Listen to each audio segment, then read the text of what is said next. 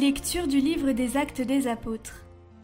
À Jérusalem, par la main des apôtres, beaucoup de signes et de prodiges s'accomplissaient dans le peuple. Tous les croyants, d'un même cœur, se tenaient sous le portique de Salomon. Personne d'autre n'osait se joindre à eux. Cependant, tout le peuple faisait leur éloge.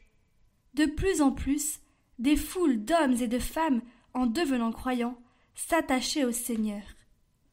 On allait jusqu'à sortir les malades sur les places, en les mettant sur des civières et des brancards. Ainsi, au passage de Pierre, son ombre couvrirait l'un ou l'autre. La foule accourait aussi des villes voisines de Jérusalem, en amenant des gens malades ou tourmentés par des esprits impurs. Et tous étaient guéris.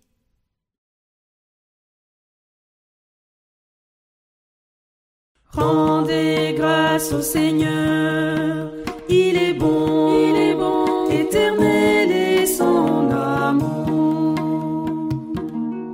Oui, que le dise Israël, éternel est son amour, qu'il le dise la maison d'Aaron, éternel est son amour, qu'il le dise ceux qui craignent le Seigneur, éternel est son amour.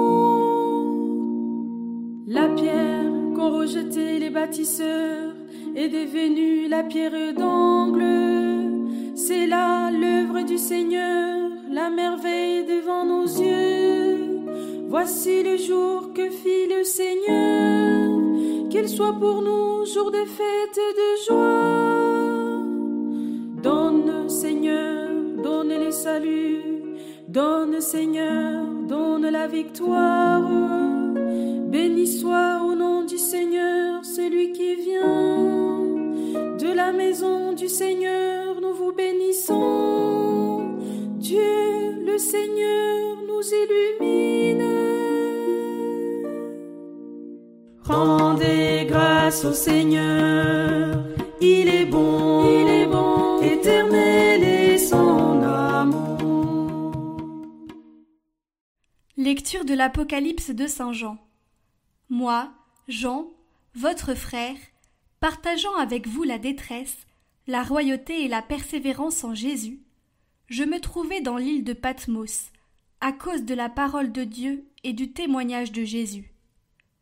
Je fus saisi en esprit, le jour du Seigneur, et j'entendis derrière moi une voix forte, pareille au son d'une trompette. Elle disait Ce que tu vois, écris-le dans un livre, et envoie-le aux sept églises à Éphèse, Smyrne, Pergame, Thyatire, Sardes, Philadelphie et Laodicée. Je me retournai pour regarder quelle était cette voix qui me parlait. M'étant retourné, j'ai vu sept chandeliers d'or, et au milieu des chandeliers, un être qui semblait un fils d'homme, revêtu d'une longue tunique, une ceinture d'or à hauteur de poitrine. Quand je le vis, je tombai à ses pieds comme mort. Mais il posa sur moi sa main droite, en disant Ne crains pas. Moi, je suis le premier et le dernier, le vivant. J'étais mort, mais me voilà vivant dans les siècles des siècles. Je détiens les clés de la mort et du séjour des morts. Écris donc ce que tu as vu, ce qui est, ce qui va ensuite advenir.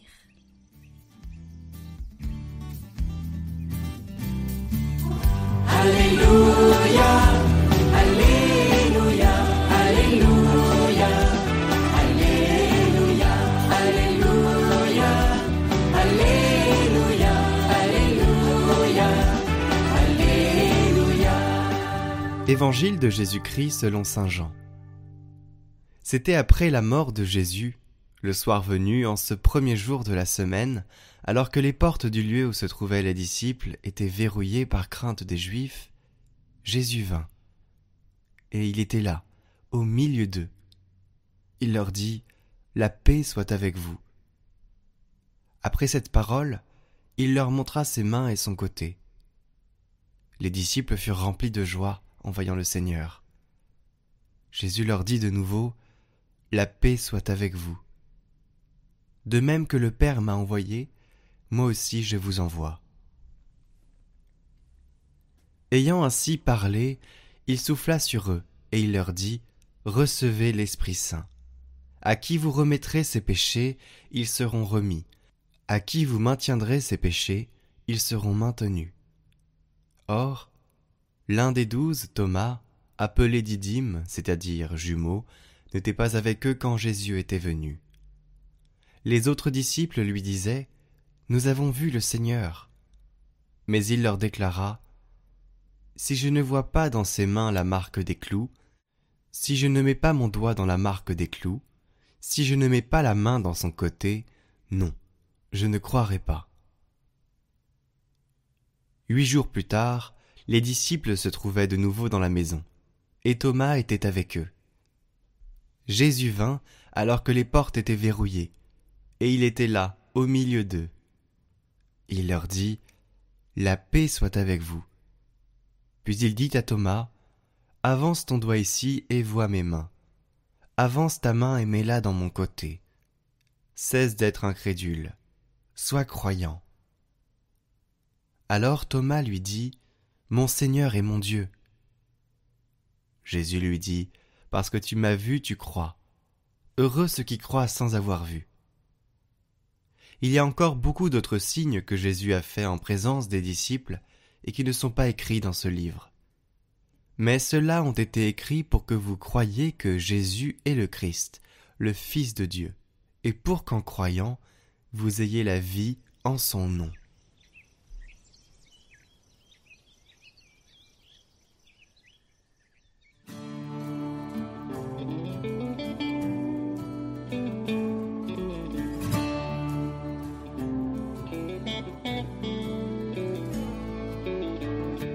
Chers amis, Prenons l'évangile d'aujourd'hui comme une pièce de théâtre en cinq actes. Premier acte, nous avons perdu Thomas. En ce premier jour de la semaine, les apôtres se réunissent. Ils ont des choses à se dire. Leur groupe a perdu son chef, hein, il est mort vendredi. Judas, un des leurs, s'est pendu. Ce matin, Marie-Madeleine, Pierre et un autre disciple se sont rendus au tombeau et l'ont trouvé vide, avec les linges bien rangés. Le corps du Seigneur a disparu et ils ont besoin de se réunir pour partager cela. Mais voilà que Thomas n'est pas là. C'est toujours pareil d'ailleurs, quelle forte tête celui-là. Et la peur fait que les portes se ferment, et tant pis pour Thomas. Deuxième acte, Jésus se tient au milieu d'eux. Soudain, le ressuscité est là. La paix soit avec vous. Paix dans ces cœurs agités, inquiets, peureux. Paix soit avec vous. C'est moi. Voici mes mains, voici mon côté. Je ne suis pas un fantôme, je ne suis pas une illusion, c'est bien moi, je suis là, ressuscité. S'il se montre à ses amis ce soir, c'est pour les transformer, pour leur donner la foi et pour leur transmettre une mission. Comme le Père m'a envoyé, moi aussi je vous envoie. Il faut continuer ce que j'ai entrepris par toute la terre. Troisième acte, le retour de Thomas. C'est toujours pareil. Quand je ne suis pas là, vous faites des choses dans mon dos, je suis l'exclu permanent, et vous voulez que je croie cette fable, que Jésus est venu et en plus vous a donné part à sa mission. Moi, tant que je n'aurai pas eu la même chose que vous, que je n'aurai pas vu ses mains toucher son côté et entendu sa parole, je n'y croirai pas. Les jours passent. Quatrième acte, Jésus revient. Huit jours après, les portes sont toujours fermées. Le groupe est reconstitué puisque Thomas est présent. Jésus vient. La paix soit avec vous. Thomas, regarde, mes pieds, mes mains, mon côté. Ne sois plus incrédule, mais croyant. Le cœur de Thomas s'ouvre et il proclame haut et fort Mon Seigneur et mon Dieu. Heureux Thomas qui devient croyant. Acte 5 Deux mille ans plus tard. C'est désormais une pièce moderne et nous devenons les acteurs de cette scène. D'ailleurs, rien d'étonnant à cela. Je fais une petite parenthèse. Que signifie le prénom Thomas? Jumeau. Si l'évangéliste Saint Jean se donne la peine de nous donner la traduction de ce prénom, c'est qu'il y a une raison. C'est pour nous inviter à y voir un autre nous-mêmes. Thomas est notre jumeau, ou mieux encore, je suis le jumeau de Thomas. Comme Thomas, nous n'avons pas assisté à l'apparition du ressuscité. Comme Thomas, ce sont d'autres qui ont dit Christ est ressuscité. Comme Thomas, nous aimerions voir et toucher ce corps de Jésus.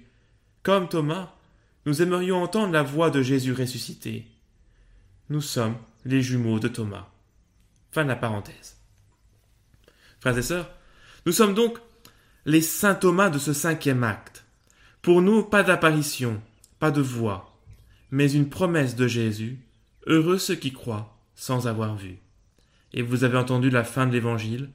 Il y a encore beaucoup d'autres signes que Jésus a fait en présence des disciples et qui ne sont pas écrits dans ce livre, mais ceux-là ont été écrits pour que vous croyiez que Jésus est le Christ, le Fils de Dieu, et pour qu'en croyant, vous ayez la vie en son nom. La foi en Jésus ressuscité, et comme le disait le pape Benoît XVI, selon une belle expression que, que je vous invite à, à retenir, à méditer, la foi en Jésus ressuscité est la compagne de ma vie, la compagne de ma vie. La foi n'est pas un plus dans notre existence. Ce n'est pas comme les options que l'on pourrait prendre euh, au collège ou au lycée, voilà, latin, pas latin, etc. Non. Cela arrive souvent quand, quand je rencontre une famille qui demande le baptême pour leurs enfants. Les parents me disent, c'est pour leur inculquer des valeurs. Mais non, non.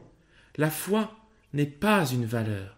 Il faut le redire, la foi n'est pas une valeur, mais l'expression de mon attachement à une personne, Jésus ressuscité. Et pour cela, elle ne doit jamais être une option, un petit plus dans ma vie. Elle est un appel à nous laisser librement et entièrement saisir par Jésus ressuscité. La foi en Jésus ressuscité est la compagne de ma vie. Et en ce dimanche de la Sainte Miséricorde, je vous rappelle les mots que Jésus a adressés à Sainte Faustine. Je désire munir aux âmes humaines, mon délice est de munir aux âmes. Sache-le, ma fille, Lorsque je viens dans un cœur humain dans la sainte communion, j'ai les mains pleines de toutes sortes de grâces, et je désire les donner aux âmes. La foi est la compagne de ma vie, car elle me saisit de tout mon être. Elle me demande de me donner entièrement. Nous sommes les jumeaux de saint Thomas. Nous ne bénéficions pas de vision, notre foi est faible certains jours. Mais heureux ceux qui croient sans avoir vu. Avec ces mots, Jésus nous parle à nous directement, nous les saints Thomas de 2022. Heureux ceux qui n'ont pas constaté, mais qui croient aujourd'hui. Heureux ceux qui croient sans avoir vu. Et l'Église est en fait quand ses enfants proclament la foi, et surtout quand ils la mettent au cœur de leur vie, car Christ est ressuscité. Christ est vraiment ressuscité. Et que la bénédiction de Dieu, Père, Fils et Saint-Esprit, descendent sur vous tous et y reposent à jamais. Amen. Cette prière est à réciter quotidiennement à la même heure.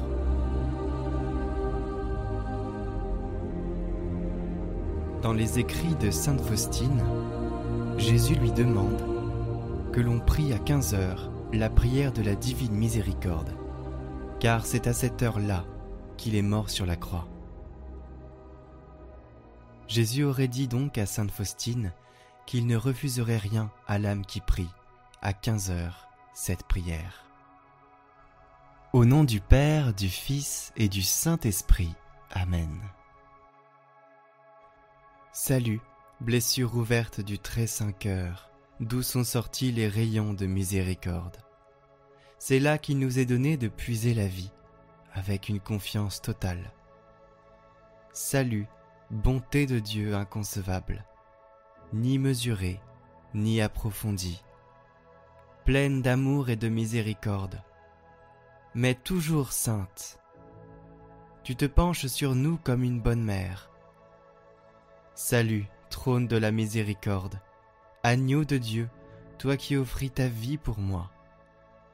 Toi, devant qui chaque jour s'humilie l'âme vivante en une profonde foi. Amen.